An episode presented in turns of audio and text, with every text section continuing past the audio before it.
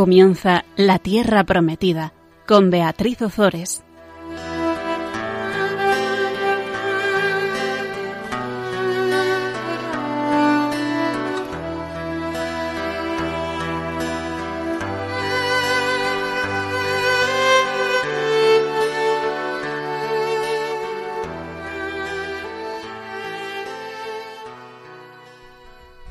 Queridos amigos de Radio María, aquí estamos un miércoles más compartiendo con todos vosotros la palabra de Dios. Hola Bea, ¿cómo estás? Hola Beatriz, muy bien. Aquí tenemos a Bea Fernández de Mesa que nos acompaña y la tengo explotada, explotada aquí, trabajando todo el día con la palabra de Dios. bueno, Bea, vamos a, mm, hacer una oración antes de comenzar el programa. Padre Santo, misterio de amor infinito Ayúdame para que pueda establecerme en ti, de una manera quieta y apacible. Regálame la experiencia de la comunión contigo y tu santísima voluntad. Haz que sepa encontrar el camino de identificación con las misiones que me has dado. Concédeme trabajar en tu viña para que impere en ella tu paz y tu perdón. Transfórmame para que sea acogedor y respetuoso con todos. Amén. Pues vamos a hacer un pequeño resumen del programa pasado en el que Absalón toma Jerusalén. ¿Qué hace Absalón? Absalón entra en Jerusalén, toma el palacio real y aconsejado por la joyita de Agitofel, toma también a las concubinas de su padre David. ¿Para qué? Para demostrar que él es el nuevo rey de Israel. Veíamos que, que bueno, que eso, eso se hacía cuando, cuando un rey entraba a tomar posesión de palacio, tomaba también a las concubinas del rey anterior, pero claro, no a las de, no a las de su padre. Bueno, pues veíamos también eh, algo que a mí me ha dado mucho que pensar, y es que sobre la misma terraza que David cometió adulterio con Betsabe, su hijo Absalón es donde se acostó con las concubinas de su padre, deshonrándolas públicamente a ellas, a su padre, al trono, a Jerusalén, a Dios y a todo el mundo. No se me recuerda aquella vez que Pedro negó a nuestro Señor Jesucristo tres veces junto a una hoguera y cuando Jesucristo resucita y sale a su encuentro en el lago de Tiberíades, le prepara una hoguera que en en griego utilizan la misma palabra, solo utilizan esa palabra dos veces en el, Nuevo Testamento, una para, para, esa hoguera donde Pedro negó a Jesucristo tres veces y la otra para esa hoguera que Jesucristo eh, prepara para que para preguntarle a Pedro tres veces si le ama. Y, y, Pedro dirá, Señor, acabará diciendo, Señor, tú lo sabes todo, tú sabes que te amo. Bueno, pues sobre esa misma hoguera hace una, una reparación de sus pecados. Bueno, pues aquí sobre esa misma, esa misma terraza eh, se, se, vuelve a cometer adulterio, pero esta vez no, no ya con, con una persona con la que además después David se casará, sino con, con diez mujeres públicamente. Eh, vemos como, como el, a veces el mismo lugar es ocasión de reparación de los pecados y otras veces es ocasión para, para llevar el pecado a su plenitud. Y bueno, nosotros está si, si acoger esos lugares que nos va preparando el Señor para poder redimir eh, de su mano nuestros pecados o dejar que Él redima nuestros pecados, o si eh, lo que hacemos es dar las espaldas al Señor y seguir y seguir pecando y echar más pecados sobre un mismo pecado. Bueno, esto es lo que yo he meditado sobre, sobre, sobre esta terraza. Y David lo que hizo fue afrontar todas estas tribulaciones como medio de purificación por sus pecados pasados. O sea que mientras que, que su hijo Absalón mm, eh, se condenaba, eh, David utilizaba todo ese, ese pecado para, eh, para, para, para, purificar sus pecados y también me imagino que para pedir la, la salvación de, de, su hijo y de todas aquellas personas que estaban participando en, en ese pecado. Vuelvo a lo mismo. Son dos, dos formas de, de afrontar una misma eh, situación. Bueno, Absalón decide acabar de una vez por todas con la vida de su padre y de modo magistral veíamos cómo se contraponen los consejos de Agitofel, el consejero de Absalón, el malo, y los de Husay, el amigo de, David, el bueno. Y finalmente Absalón decide seguir con los, mm, los planes de, de Husay, cooperando, por supuesto, sin saberlo, con él, con el plan de, con el plan de Dios. Vamos a, mm, a ver, una vez que Absalón ha decidido eh, seguir, llevar a cabo los, los planes de, de Husay, ¿qué hace? Habla con los sacerdotes Sadoc y Abiatar para que informen a David de lo que va a suceder. Vamos a leer los versículos 15 y 16 del capítulo 17 del segundo libro de Samuel. Después Husay dijo a los sacerdotes Sadoc y Abiatar: Agitofel ha aconsejado así a Absalón y a los ancianos de Israel. Pero yo les he aconsejado de este otro modo. Así que mandad enseguida que informen a David. No pases la noche junto a los vados del desierto, sino que debes atravesarlos para evitar el exterminio del rey y de todos los que están con él. Pues el consejo que, le da Husaía a David es un consejo eh, prudente, pero sobre todo, mm, más que prudente, es necesario para que llegue a cumplirse el designio divino de, preservar la vida del rey. Y mm, esto es de lo que yo también quería hablar un poco ahora del, designio divino, porque Dios tiene un designio, un designio de salvación para cada uno de nosotros. Y yo no sé si a veces eso se nos pasa un poco por alto, vea. Pues a mí sí. A ti sí, ¿no? Bueno, yo creo que a mí también. Porque mm, vemos que nos ocurren desgracias y ya lo comentábamos en el programa pasado, nos rebelamos, nos quejamos, nos... Pero, pero Dios tiene un plan de salvación para cada persona. Es como, no sé quién hablaba de ese tapiz que nosotros solo lo, lo vemos por la parte de atrás, pero que cuando finalmente se le dé la vuelta al tapiz, cuando esté acabado, será un tapiz tejido con, con las manos de Dios, con la sangre de nuestro Señor Jesucristo, con la oración de todos los santos. Va a ser una auténtica belleza. Bueno, pues Dios tiene sus, sus planes, que es lo que se llama la divina, la divina providencia. Y vamos a leer aquí, si os parece, el punto, hay muchos puntos del catecismo que, que hablan de, de, la divina providencia, de los planes de salvación de Dios. Hay un punto aquí en especial, el 303, que a mí me gustaría leer. El testimonio de la Escritura es unánime. La solicitud de la divina providencia es concreta e inmediata. Tiene cuidado de todo, de las cosas más pequeñas hasta los grandes acontecimientos del mundo y de la historia. Las Sagradas Escrituras afirman con fuerza la soberanía absoluta de Dios en el curso de los acontecimientos. Nuestro Dios en los cielos y en la tierra, todo cuanto le place lo realiza. Y de Cristo se dice si Él abre, nadie puede cerrar, si Él cierra, nadie puede abrir. Hay muchos proyectos en el corazón del hombre, pero sólo el plan de Dios se realiza. Si nos creyéramos esto, vamos. Fíjate, el testimonio de la escritura es unánime, o sea, el testimonio de la escritura es que no se contradice, claro. La solicitud de la divina providencia es concreta e, e, inmediata, o sea, es concreta, es no es en general que Dios quiere Dios quiere que todos los hombres se salven y lleguen al conocimiento de la verdad, fenomenal. Pero ahora va uno a uno.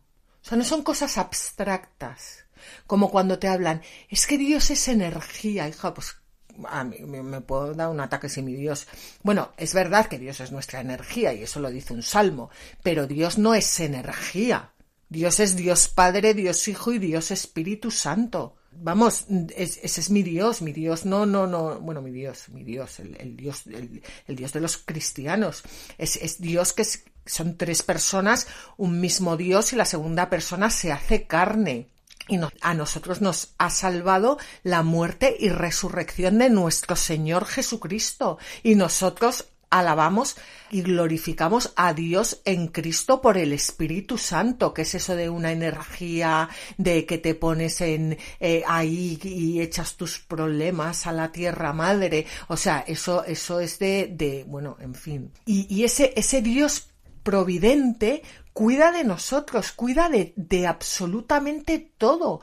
Quiere que todos los hombres se salven y lleguen al conocimiento de la verdad, pero quiere que tú que me estás escuchando ahora te salves y llegues al conocimiento de la verdad. Tú, tus amigos, tu familia, tu esposo, tu esposa, tus hijos. Ese hijo que te preocupa tanto le preocupa mucho más a Dios que a ti.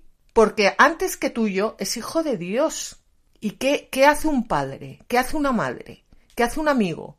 ¿Qué hace un hijo? Rezar para que se cumpla el plan de Dios en la vida de cada persona. Es que esa es la mayor oración, no hay otra. Que, Señor, que tu plan se cumpla en mi vida. Que yo sea lo menos estorbo que pueda ser, porque yo soy un estorbo para, para Dios. Pero, pero, hombre, Dios es todopoderoso y yo soy lo que soy, ¿no? Una pobre criatura. Entonces, que por mucho que yo le estorbe, si yo le pido que su plan se haga en mí, se va a hacer, que Dios tiene un plan para mí y otro para ti que está pensado desde toda la eternidad, solo y única y exclusivamente para ti. Y no en general, sino en cada detalle de tu vida. O sea, ¿no te parece impresionante, Bea? Impresionante.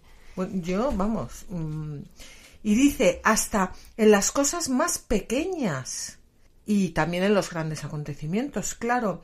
Dice el Salmo 115, Nuestro Dios en los cielos y en la tierra todo cuanto le place lo realiza. Y así es lo que hizo David. David le pidió al Señor que se perdiesen los planes de Agitofel. Y los planes de Agitofel, por muy bien hechos que estuvieran y por mucho que engordasen el ego del, de Absalón, se perdieron porque al Señor le dio la gana. Bueno, dicho mejor, porque mm, su divina providencia no permitió, pero, o sea, es que el Señor hace lo que le da la gana, hace lo que le place. Lo que tenemos que hacer nosotros es no tanto luchar contra los planes de Dios, sino unirnos al, al plan, al plan de Dios. Y, y, hay muchos proyectos en el corazón del hombre, claro que sí, pero solo el plan de Dios se realiza. Y esto esto es de, de, del libro de los proverbios, o sea, no es, que, no es que el catecismo se lo invente, es que esto lo dice la palabra de Dios. Entonces, ¿qué tenemos que hacer nosotros? Abrirnos al plan de Dios y dejar que Dios actúe en nuestras vidas y a través de nosotros en las vidas de muchas otras personas. ¿No te parece? Totalmente. Es como un dejar de ver con los ojos del mundo las cosas, de dejar de, de pensar eh, cómo solucionar determinados problemas, eh, no poder dormir, a, de, a, empezar a ver con los ojos de la fe y a coger realmente pues esa providencia de Dios en lo más pequeño, como decías, y como decía Santa Teresa de Jesús, que también Jesús está en los pucheros de la cocina, y, y dejarse, dejarse hacer por él. Es que claro. se viviría pues sin ansiolíticos, vamos. Ahora, ¿somos libres o no somos libres? Sí, somos libres. ¿Para, ¿Para qué está nuestra libertad? Para dejar que Dios haga su plan en nosotros y en nuestros vecinos. Fíjate, vamos a, a leer otro, no sé, hoy hemos cogido el catecismo, claro, en Radio María tenemos tantos programas de, catecismo y tan bien explicados, porque, porque todos son fantásticos y los, lo explican de maravilla, que, yo por eso no suelo leer mucho el catecismo en, nuestros programas, pero, pero bueno, hoy he cogido estos puntos para hablar de la providencia de Dios y voy a leer dos puntos más, porque es que nos viene, mmm, vamos, al pelo con, con, con, todo esto que está ocurriendo en la vida de, de David. Vamos a leer, vea, el punto 307. Dios concede a los hombres incluso poder participar libremente en su providencia, confiándoles la responsabilidad de someter la tierra y dominarla. Dios da así a los hombres el ser causas inteligentes y libres para completar la obra de la creación, para perfeccionar su armonía para su bien y el de sus prójimos. Los hombres, cooperadores a menudo inconscientes de la voluntad divina, pueden entrar libremente en el plan divino no sólo por sus acciones y sus oraciones, sino también por sus sufrimientos entonces llegan a ser plenamente colaboradores de Dios y de su reino. Es que es impresionante porque dice, Dios da así a los hombres el ser causas inteligentes y libres para completar la obra de la creación. Esa es la libertad. Ser causa inteligente y libre para completar la obra de la creación de Dios, para perfeccionar su armonía, su armonía para su bien y el de sus prójimos. Dios nos llama a ser causas inteligentes y libres, no a ser causas estúpidas, idiotas y esclavos. Es que cambia mucho. Porque una cosa es ser inteligente, según la inteligencia de Dios, y otra cosa es ser completamente idiota, según la idiotez del, del bicho. Y libres y no esclavos, y libres para, para poder, para poder cooperar libremente con el plan de Dios. No estar esclavizados por el alcohol, ni por las críticas, ni por el dinero, ni por el que dirán, ni ni, ni, yo qué sé, ni por mil cosas que nos esclavizan hasta, hasta, hasta sacarnos la sangre. Y creo que es muy. tiene mucho que ver con el mismo Absalón y el rey David. Los dos son reyes. Y fíjate. Eh, bueno, Absalón eh, eh, bueno, es, un quiero y no puedo. Un quiero y no puedo. Pero bueno, quiere ser un rey. Se supone que lo tiene todo en principio. Menos el, el, el serlo del todo. Pero bueno, que tiene a su ejército y todo. Y sin embargo, eh, claro, aquí hablaba de la, habla de la libertad y la inteligencia, y lo uno a esto digo, es que realmente, em, bueno, y ser esclavos, o sea, es que es, es un esclavo, es un esclavo porque no está siendo libre, no, no tiene, como David, esa libertad de, de ponerse en las manos de Dios y dejarse humillar y dejar que haga con él lo que le dé la gana, que es lo que va a hacer, sino que, pues, se cree encima que él está haciendo algo. Sí, Claro que está haciendo algo el idiota, porque está yendo contra los planes de Dios, porque el plan de Dios, teniendo en cuenta que Él es el primogénito, no es que Él en ese momento sea rey, porque el rey es David, está luchando contra Dios. Y cuando luchamos contra Dios, siento comunicarlo, pero no tenemos absolutamente nada que hacer. Y dice el catecismo que los hombres Cooperadores a menudo inconscientes de la voluntad divina. Es verdad que muchas veces cooperamos con la voluntad divina sin, sin darnos cuenta, pues como le pasó al, al este, que, que, al final lo que está haciendo era cooperar con la voluntad eh, de Dios sin, darse cuenta, o sea, queriendo hacer todo lo contrario. Pero otras veces Dios nos deja muy claro que estamos cooperando con su plan y, y nos lo hace ver que nosotros, eh, desde nuestra pequeñez, hacemos grandes cosas, porque es Él el que, el que las hace a través de nosotros. Y muchas veces nos lo deja ver, y bien que nos lo deja ver. Y bueno, vamos a acabar, Bea, si te parece, con un con un último punto, porque, porque si no, y ya, y ya continuamos con, con, la historia, bueno, con la historia de David, que es la misma que el catecismo, pero al final todo lleva lo mismo, pero eh, es el punto 312 que está bajo el título La providencia y el escándalo del mal. Y de, desde luego parece que es que está escrito para esta historia del, del rey David, porque la define, pero perfectamente. Así, con el tiempo se puede descubrir que Dios, en su providencia todopoderosa, puede sacar un bien de las consecuencias de un mal, incluso moral, causado por sus criaturas. No fuisteis vosotros, dice José a sus hermanos, los que me enviasteis acá, sino Dios. Aunque vosotros pensasteis hacerme daño, Dios lo pensó para bien, para hacer sobrevivir un pueblo numeroso del mayor mal moral que ha sido cometido jamás, el rechazo y la muerte del Hijo de Dios, causado por los pecados de todos los hombres, Dios, por la superabundancia de su gracia, sacó el mayor de los bienes, la glorificación de Cristo y nuestra redención. Sin embargo, no por esto el mal se convierte en un bien. Bueno, es que es impresionante. O sea, que al final dice, sin embargo, no por esto el mal se convierte en un bien. O sea, que no es cuestión de, ah, no, como Dios a Dios todo le sirve para bien, yo ahora voy a, aquí a pecar, ¿sabes? No, no es eso.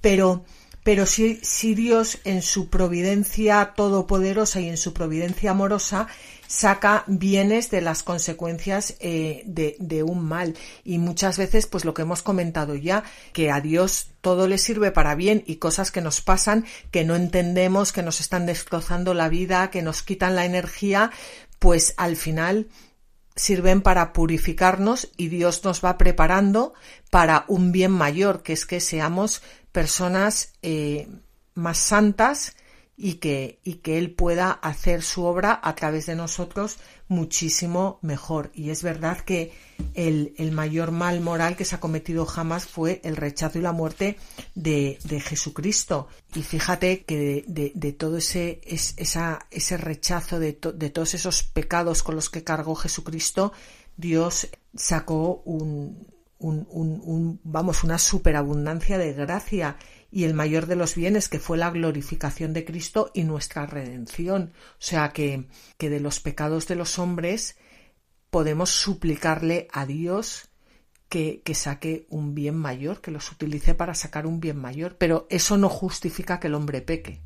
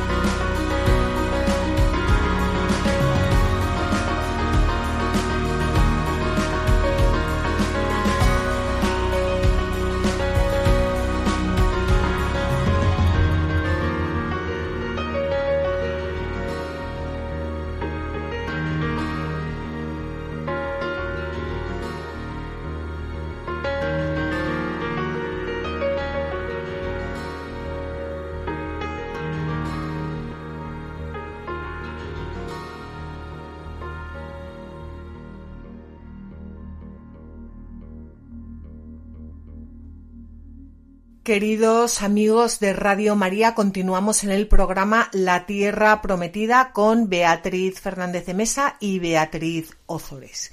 Estábamos hablando del rey David. El rey David había huido de Jerusalén, su hijo Absalón quiere matarlo y Husai envía a través de los sacerdotes Sadoc y Abiatar envía un mensaje a David dándole órdenes o consejos de lo que tiene que hacer para que eh, su hijo Absalón no acabe con él. David ahora va a atravesar el Jordán. Vamos a leer los versículos 17 al 20 del capítulo 17 del segundo libro de Samuel. Jonatán y Ahimás estaban junto a Enrogel esperando que una criada fuese a darles las noticias que ellos transmitirían al rey David, pues no podían dejarse ver entrando en la ciudad. Pero un joven les vio y se lo comunicó a Absalón. Entonces los dos entraron corriendo en Bajurim, en la casa de un hombre que tenía un pozo y se metieron en él. La señora de la casa extendió un paño sobre la boca del pozo y esparció sobre el grano húmedo de modo que no se notara nada. Los siervos de Absalón llegaron a la casa de la señora y dijeron ¿Dónde están Ahimás y Jonatán? Ella le respondió Han pasado al otro lado, hacia el agua. Al no encontrarlos, después de buscarlos, se volvieron a Jerusalén. Pues aquí vemos también la sabiduría de, los seguidores de David, que beben de la sabiduría de Dios. Dios está cumpliendo sus planes, está llevando a cabo ese plan de, salvación a través de su, divina providencia y no es casualidad de que haya una casa, de que esa casa tenga un pozo y que la señora de la casa eh, les, les mm, esconda. Esa señora de la casa a mí me recuerda a la Virgen María, que cuando nosotros queremos hacer, mm, dar gloria a Dios, nos, nos libra de, de, los que nos persiguen de, de parte del, del, del, enemigo. Además, fíjate, vea que no te creas que la señora miente tanto, ¿eh? porque dice, extendió un paño sobre la boca del pozo y esparció sobre él grano húmedo de modo que no se notara nada. Cuando llegaron los siervos de Absalón, la señora les dijo han pasado al otro lado, hacia el agua, claro, han pasado hacia el otro lado del pozo, hacia el agua, debajo del, mm. del, del, paño. Estábamos tú y yo antes comentando el tema de, de, la mentira. Sí, estábamos antes comentando que realmente el amor es creativo, porque muchas veces nos quedamos como los fariseos o, o los judíos o nosotros mismos eh, en la ley, en pues no, no matarás, no, no, no dirás falsos testimonios ni mentiras. Y sin embargo es una invitación a profundizar en, vale, no mentiras, pero qué mentiras, a qué se refiere, es decir, a profundizar en el amor de Dios que va mucho más allá que unas simples mandatos que él mismo nos mostró. Claro, o sea, vamos a ver, una cosa es mentir para meterte en la cama con tu vecina, que eso, mm, en fin, y otra cosa es esconder pues un plan al demonio, un plan de Dios. Es que mm, lo que dices tú, el amor es creativo. Y, que esto es una invitación también a profundizar en los, en los mandamientos de Dios, porque, entre otras cosas, hay una lista de prioridades. Y esa lista de prioridades, primero y siempre, primero, es Dios. Amarás a Dios sobre todas las cosas. Es el amor, siempre, hacia Dios. Y después al prójimo, pero primero a Dios y a las cosas de Dios. Y solo amando a Dios podrás amar al prójimo. Y después, ya en esa lista, pues vendrá tu esposo, tu esposa, eh, antes que los hijos, ¿eh? eso siempre. O en una comunidad, pues los hermanos, las hermanas, y después ya los hijos carnales, los hijos espirituales. O sea, hay, un, hay, una, hay, hay una lista de prioridades. Y lo primero siempre es Dios. Y si a veces pues hay que esconder algo para la gloria de Dios, pues se hace. Pero no, no mintiendo, no, o sea, no justificando. Esto no es para justificar una mentira, pero que lo importante es tener puestos los ojos en la gloria de Dios y en que los planes de Dios se cumplan. y lo demás gira alrededor de eso, no en que se cumplan nuestros planes. Y de hecho, bueno, un poco relacionado también con eso, los seguidores de Absalón pues iban a cumplir los planes de Absalón y iban con sus propias fuerzas, con lo pues, pues a buscarles ellos, pues hasta encontrarles. Sin embargo, es muy bonito porque la fuerza de Jonatán y Ahimás es el Señor, es Dios. Desde luego. Mira, hay un comentario aquí de, de San Juan Casiano que vamos a, a leer que habla también de la mentira. ¿Y qué pensar del gesto de aquella mujer que escondió a los mensajeros enviados por el ya mencionado Cus al rey David? Les hizo descender a un pozo, que cubrió con una tapadera sobre la que puso la cebada para secar. A quien le pedía noticias, le respondió han pasado al otro lado, después de haber bebido un poco de agua. Y con esta mentira los salvó de las manos de quienes les buscaban para matarlos. Responded, os ruego, ¿Qué habríais hecho en tales circunstancias? ¿Vosotros que vivís bajo la ley del Evangelio? ¿No habríais preferido esconderlos con una mentira y haber dicho también han pasado al otro lado después de haber bebido un poco de agua? De esta manera habríais obedecido el mandamiento libra a los que son llevados a la muerte, sujeta a los que arrastran al suplicio. O, por el contrario, ¿Habríais elegido ponerlos en manos de sus enemigos diciendo la verdad? Pero entonces, ¿cómo explicaríais las palabras del apóstol? Que nadie busque su provecho, sino el de los demás. Y también, la caridad no busca lo suyo, sino lo de los demás. El mismo apóstol dice luego de sí mismo, sin buscar mi conveniencia, sino la de todos los demás, para que se salven. Si buscamos solo nuestro provecho y queremos retener a la fuerza lo que es útil para nosotros, también en esos casos habrá que decir la verdad y hacernos responsables de la muerte de los demás. Por el contrario, en conformidad con el mandato del apóstol, debemos preferir el bien de los otros antes que nuestro provecho personal, aunque sin duda hay que decir alguna mentira. Bueno, yo, eh, vamos a ver, Mm, que San Juan Casiano, fantástico, pero vuelvo a lo mismo de antes, ¿eh?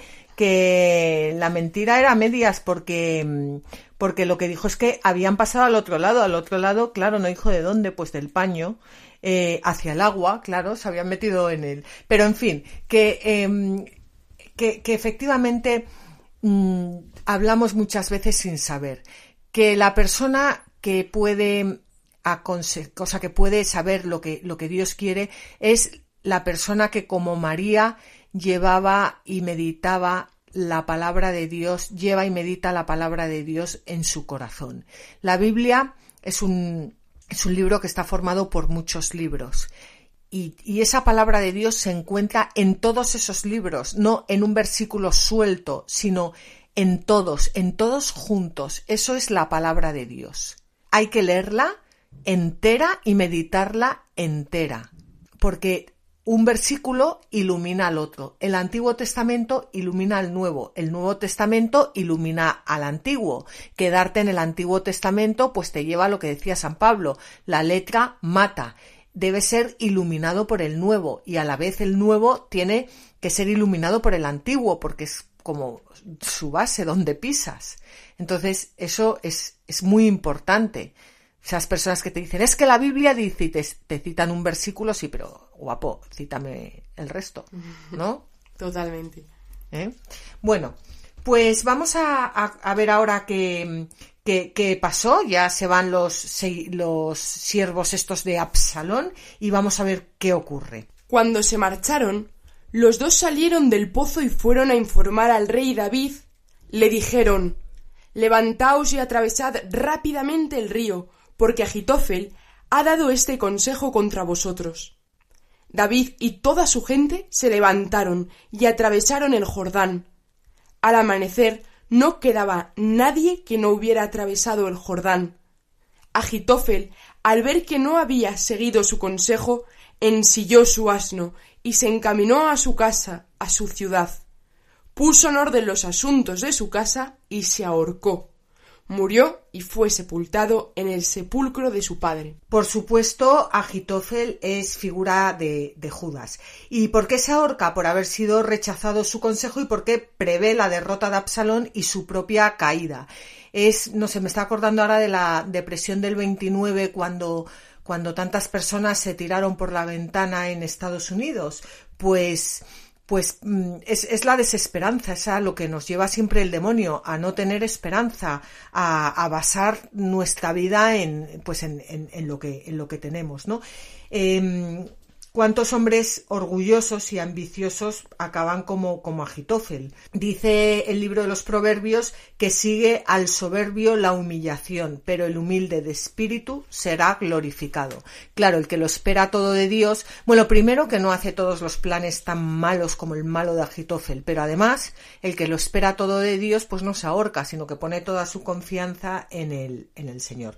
Y mm, Agitofel es también un ejemplo que nos muestra a dónde llega la, o sea, el culmen, hasta dónde puede llegar la desesperación, es decir, hasta, hasta, hasta ahorcarse a, a, uno mismo. Dice San Agustín que el que se ahorca ya no puede respirar, ni tampoco el que se entrega en brazos de la desesperación puede recibir el soplo vivificador del Espíritu Santo.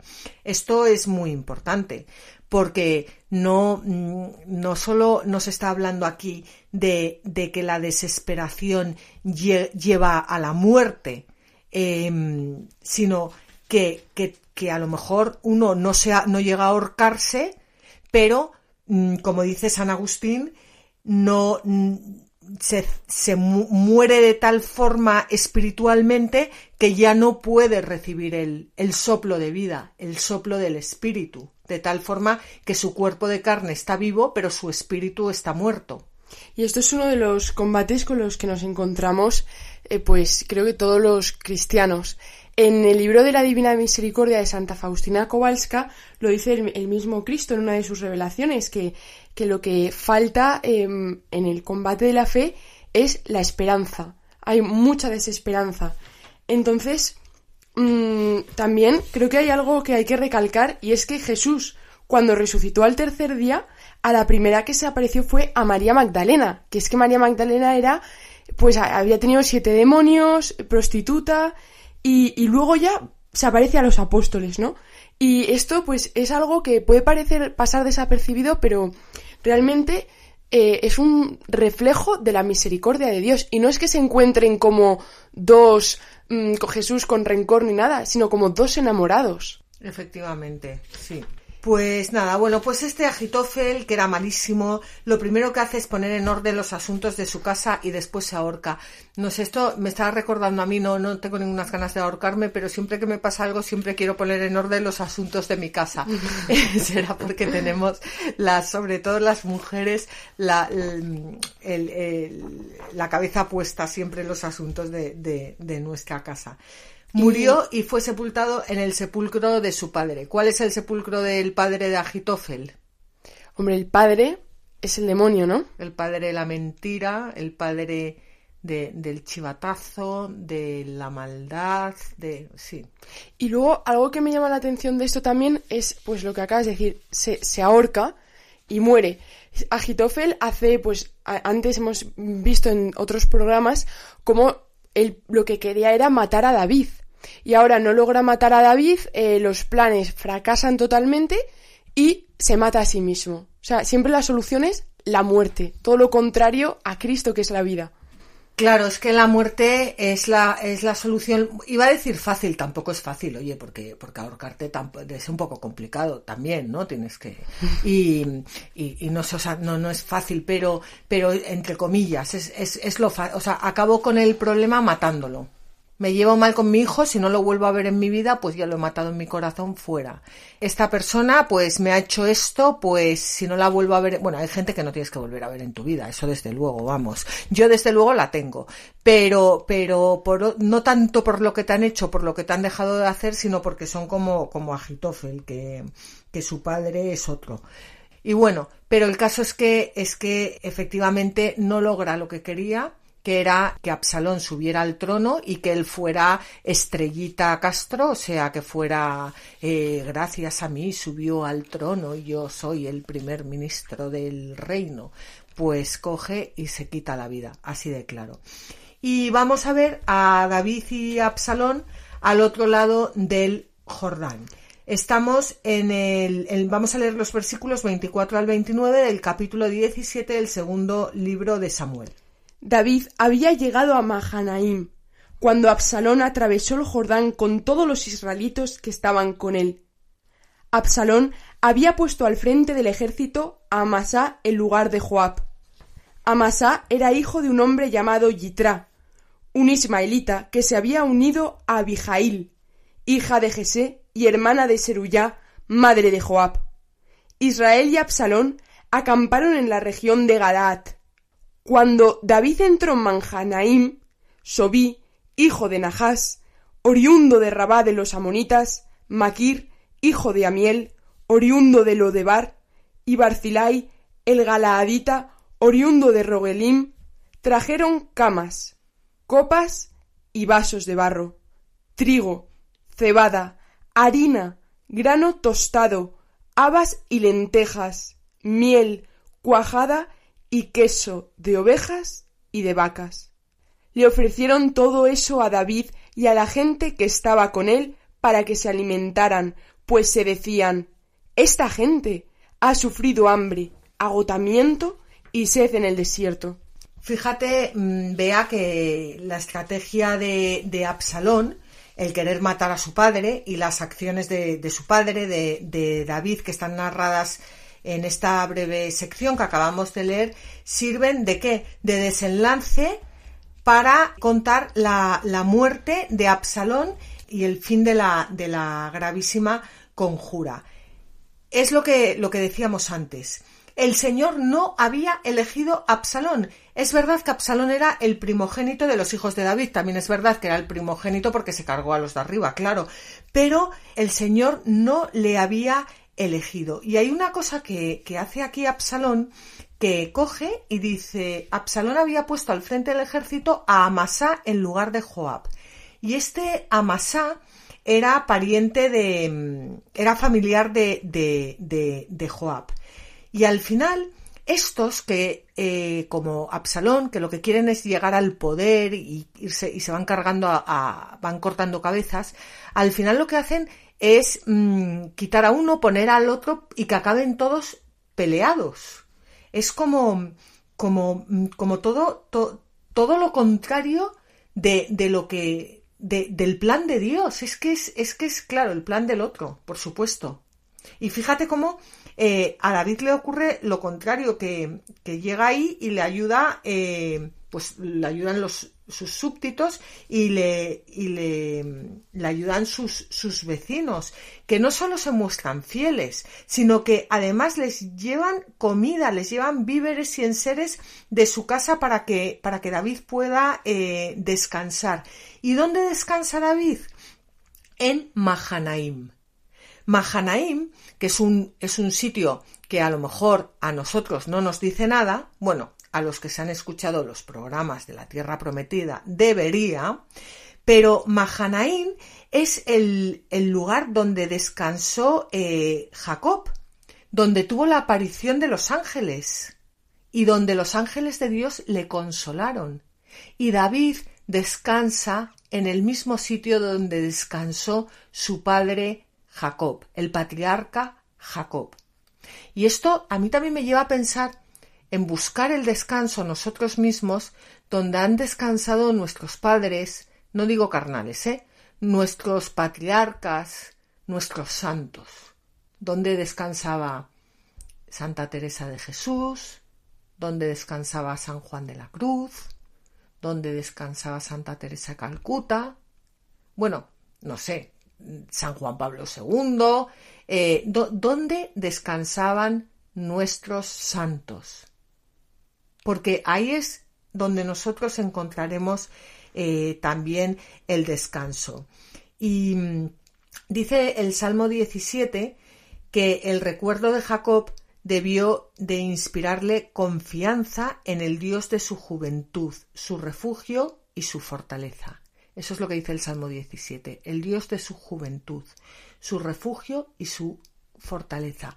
Pues ese recuerdo de Jacob le debió inspirar confianza en, ese, en ese Dios, en nuestro Dios.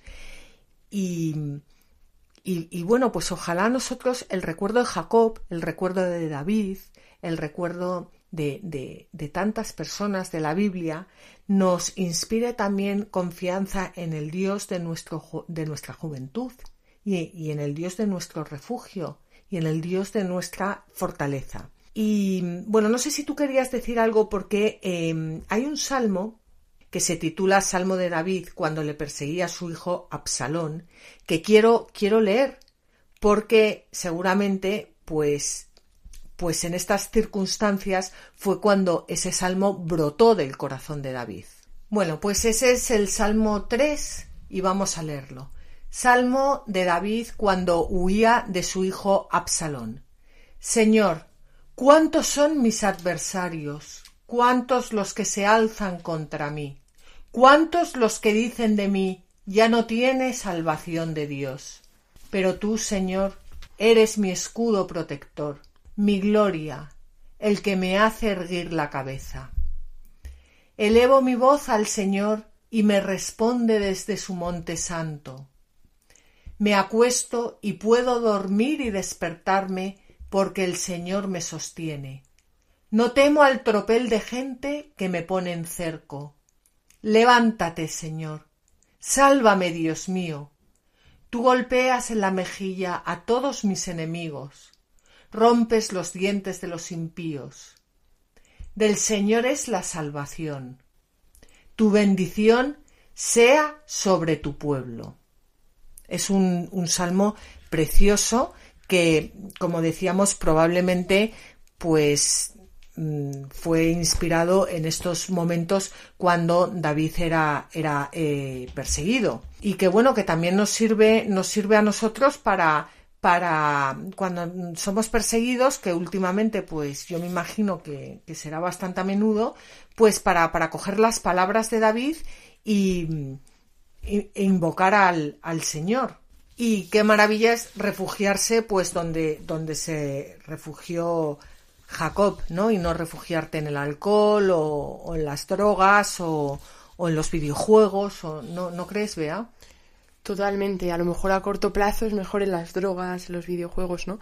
Pero a largo plazo, desde luego, mm, el consuelo que te da Cristo, bueno, muchas veces también a corto plazo nunca, es que no, es, es vamos. No falla. No falla. Bueno, pues vamos a ver la derrota de Absalón. Venga, vamos a derrotarle antes de acabar el programa.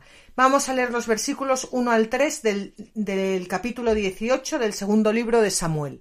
David pasó revista a sus tropas y puso al frente jefes de mil y jefes de cien. Dividió las tropas en tres cuerpos. Uno lo puso bajo el mando de Joab, otro bajo el de Abisai, hijo de Seruyá, hermano de Joab, el tercero bajo el mando de Tai y de Gat. Entonces el rey dijo a sus tropas Yo también voy a salir con vosotros a la batalla. Pero ellos respondieron No salgas, porque si tenemos que huir, ellos no se interesarán por nosotros. Aunque lleguemos a morir la mitad de nosotros, no se interesarán por nosotros, porque tú vales más que diez mil de nosotros es mejor que nos puedas prestar ayuda desde la ciudad. Bueno, eso como hoy, ¿verdad? Eso es lo mismo que te dicen, porque tú vales más, porque doy mi vida por ti, vamos, de lo más actual. Pues está a punto de comenzar la, la batalla. Van a caer más de 20.000 hombres de Absalón en un solo día. ¿Y qué hace David? Dirige la estrategia organizando las tropas, escuchando prudentemente los consejos de sus generales, que esto es importante. El rey David, con una grandeza de ánimo que desde luego mm, tiene porque oye, después de todo lo que ha pasado, y que contrasta con la frialdad castrense de Joab, parece emprender con desgana esta batalla porque sabe perfectamente que el desenlace va a ser la muerte de su hijo entre otros. Vamos a continuar leyendo. Vea, lee del versículo 4 al 8. El rey les dijo, Haré lo que os parezca mejor. Y se colocó junto a la puerta mientras toda la tropa salía en formaciones de cien y de mil. El rey dio esta orden a Joab, a Abisai y a Itai. Respetadme la vida del joven Absalón. Y toda la tropa oyó la orden dada por el rey a todos los jefes acerca de Absalón. La tropa salió al campo contra Israel y la batalla se inició en la arboleda de Efraín. Allí los de Israel fueron derrotados por el ejército de David. Fue grande el estrago, pues sólo en un día cayeron veinte mil hombres. La batalla se extendió por toda aquella región y fueron muchos más los devorados por el bosque que los que devoró la espada. Bueno, pues aquí tenemos ya como el aperitivo para el plato fuerte que es la muerte de Absalón. Ese plato fuerte vamos a dejarlo para el programa siguiente porque hoy ya no tenemos tiempo.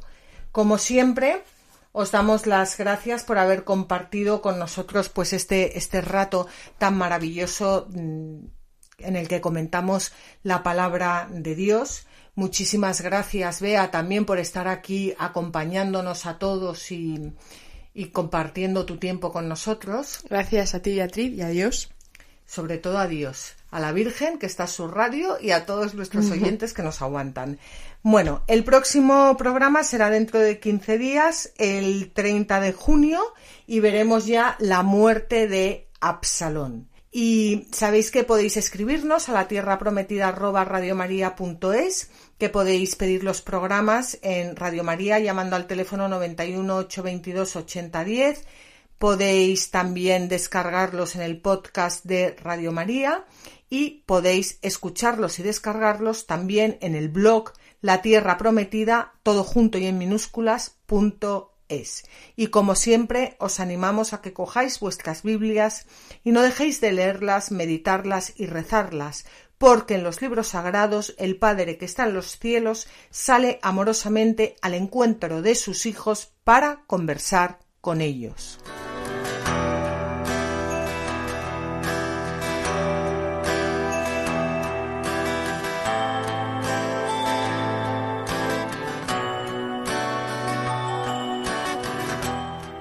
Así concluye La Tierra Prometida con Beatriz Ozores